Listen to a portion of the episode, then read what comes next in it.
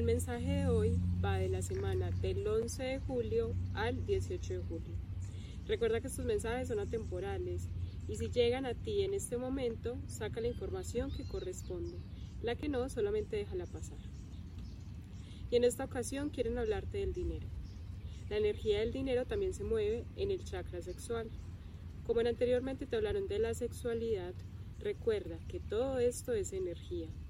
Si la energía del dinero se encuentra bloqueada, eso quiere decir que existe algún aspecto de tu vida en el cual te estés culpando o que tengas algún tipo de energía discordante con respecto a él.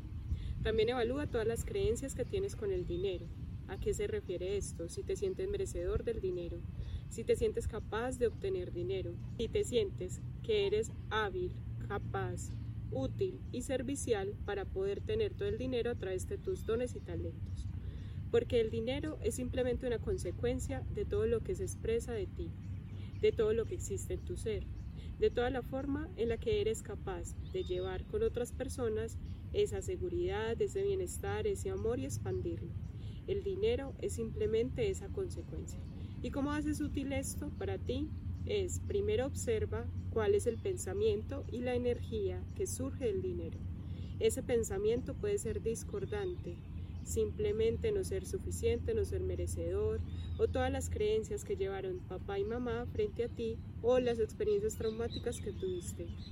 El dinero sigue siendo la consecuencia de todo lo que se expresa. Por esto no es la cantidad del dinero que regresa a ti o la cantidad de dinero que llega a ti, sino es la capacidad que tienes tú de poder expresar todo tu ser para que ese dinero se manifieste. Observa también en qué estás limitando tu ser, porque esas limitaciones pueden ser desde dos puntos. Una desde tu punto amoroso, cuando pones los límites necesarios y saludables para que tu amor se expanda.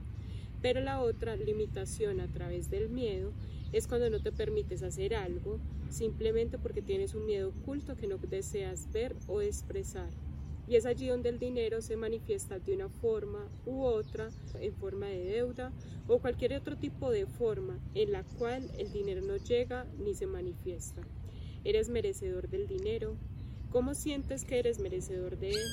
¿Cómo sientes que eres capaz de expresarlo? ¿Cómo sientes que el dinero se manifiesta en tu vida? Sí, asimismo es como el dinero se da en tu vida en esa experiencia en la cual te permites ser tú, ser auténtico y ser íntegro. Para esto también evalúa tu propia honestidad, si expresas tu propia verdad, si expresas todo tu ser. Tu verdad siempre se está manifestando.